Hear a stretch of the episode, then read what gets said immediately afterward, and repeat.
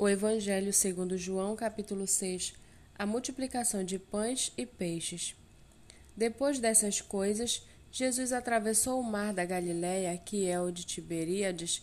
Uma grande multidão o seguia, porque tinham visto os sinais que ele fazia na cura dos enfermos. Então Jesus subiu ao monte e sentou-se ali com seus discípulos. Ora, a Páscoa, a festa dos judeus, estava próxima. Então Jesus, erguendo os olhos e vendo que uma grande multidão se aproximava, disse a Filipe: Onde compraremos pão para lhes dar de comer? Mas Jesus dizia isso para testá-lo, porque sabia o que estava para fazer. Filipe respondeu: Nem mesmo duzentos denários de pão seria suficiente para que cada um recebesse um pedaço. Um dos discípulos, chamado André, irmão de Simão Pedro, disse a Jesus: Aqui está um menino que tem cinco pães de cevada e dois peixinhos, mas o que é isso para tanta gente? Jesus disse: Façam com que todos se assentem no chão. Havia muita relva naquele lugar. Assim, os homens se assentaram e eram quase cinco mil. Então Jesus pegou os pães e, tendo dado graças, distribuiu-os entre eles, e também igualmente os peixes, tanto quanto queriam. E quando já estavam satisfeitos, Jesus disse aos seus discípulos: Recolham os pedaços que sobraram, para que nada se perca. Assim, pois, o fizeram e encheram doze cestos de pedaços dos cinco pães de cevada que sobraram depois que todos tinham comido. Quando as pessoas viram o sinal que Jesus havia feito, disseram: Este é verdadeiro, verdadeiramente o profeta que devia vir ao mundo. Jesus ficou sabendo que estava para vir com a intenção de fazê-lo rei à força. Então ele se retirou outra vez, sozinho para o monte. Ao final do dia, os discípulos de Jesus desceram para o mar e entraram num barco, passaram para o outro lado, rumo a Cafarnaum. Já estava escuro e Jesus ainda não tinha ido até onde eles estavam. E o mar começava a ficar agitado porque soprava um vento forte. Os discípulos já tinham navegado uns cinco ou seis quilômetros quando viram Jesus andando sobre o mar, aproximando-se do barco, e ficaram com medo, mas Jesus lhe disse: Sou eu, não tenham medo. Então eles o receberam com alegria e logo o barco e logo o barco chegou ao seu destino.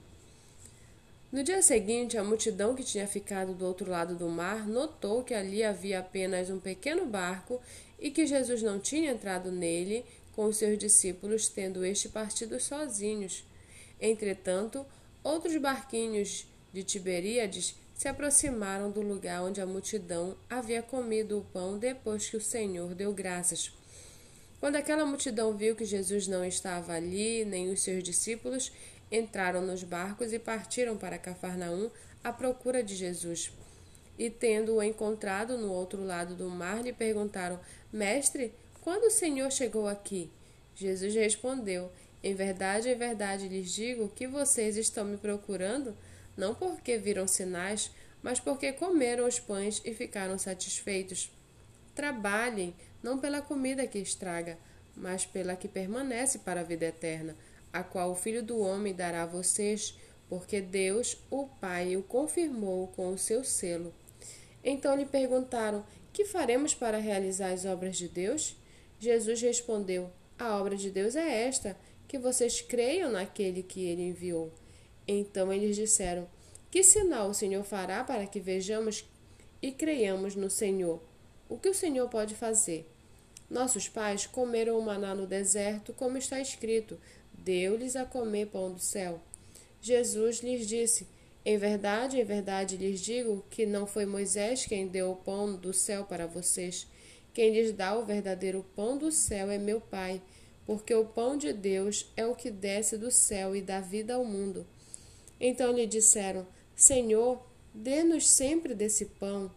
Jesus respondeu: Eu sou o pão da vida. Quem vem a mim jamais terá fome, e quem crê em mim jamais terá sede. Porém, eu já disse que vocês não creem, embora estejam me vendo. Todo aquele que o Pai me dá, esse virá a mim, e o que vem a mim, de modo nenhum lançarei fora, porque eu desci do céu não para fazer a minha própria vontade, mas a vontade daquele que me enviou. E a vontade de quem me enviou é esta: que eu não perca nenhum de todos os que ele me deu. Pelo contrário, eu o ressuscitarei no último dia. De fato, a vontade de meu Pai é que todo aquele que vir o Filho e nele crer tenha vida eterna, e eu o ressuscitarei no último dia. Então os judeus começaram a murmurar contra ele, porque tinha dito: Eu sou o pão que desceu do céu, e diziam: Este não é Jesus, o filho de José? Por acaso não conhecemos o pai e a mãe dele? Como é que agora ele diz: Desci do céu?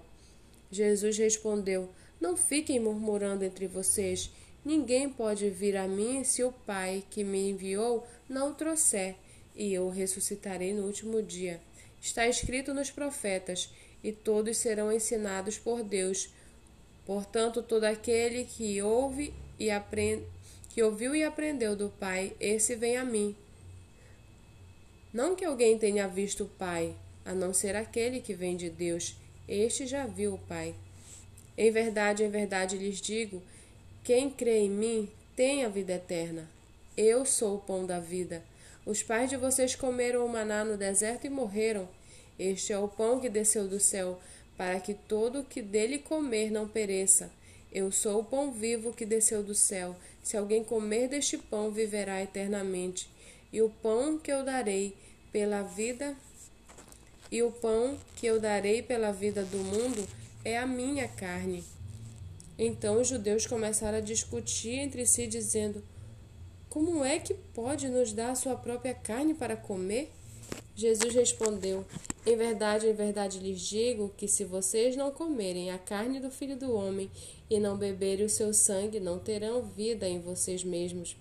Quem come a minha carne e bebe o meu sangue tem a vida eterna, e eu ressuscitarei no último dia. Pois a minha carne é verdadeira comida, e o meu sangue é verdadeira bebida. Quem come a minha carne e bebe o meu sangue permanece em mim, e eu permaneço nele. Assim como o Pai que vive me enviou, e igualmente eu vivo por causa do Pai, também quem de mim se alimenta viverá por mim.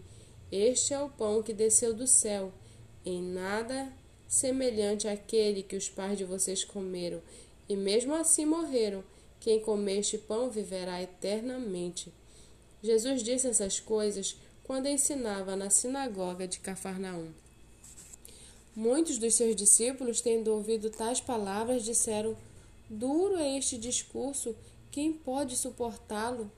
Mas Jesus, sabendo por si mesmo que os seus discípulos murmuravam a respeito do que ele havia falado, disse-lhes: isto escandaliza vocês? Que acontecerá então se virem o filho do homem subir para o lugar onde primeiro estava? O espírito é o que vivifica, a carne para nada aproveita. As palavras que eu lhes tenho falado são espírito e são vida. Mas há descrentes entre vocês. Ora, Jesus sabia desde o princípio quais eram os que não criam e quem iria traí-lo. E prosseguiu: por causa disto é que falei para vocês que ninguém poderá vir a mim se não for concedido pelo Pai. Diante disso, muitos dos seus discípulos o abandonaram e já não andavam com ele. Então Jesus perguntou aos doze: Será que vocês também querem se retirar? Simão Pedro respondeu: Senhor, para quem iremos? O Senhor tem as palavras de vida eterna e nós temos crido e conhecido que o Senhor é o Santo de Deus. Então Jesus lhe disse: Não é fato que eu escolhi vocês, os doze, mas um de vocês é o diabo. Ele se referia a Judas, filho de Simão Iscariotes, porque este, sendo um dos doze, era quem o, haveria de trair.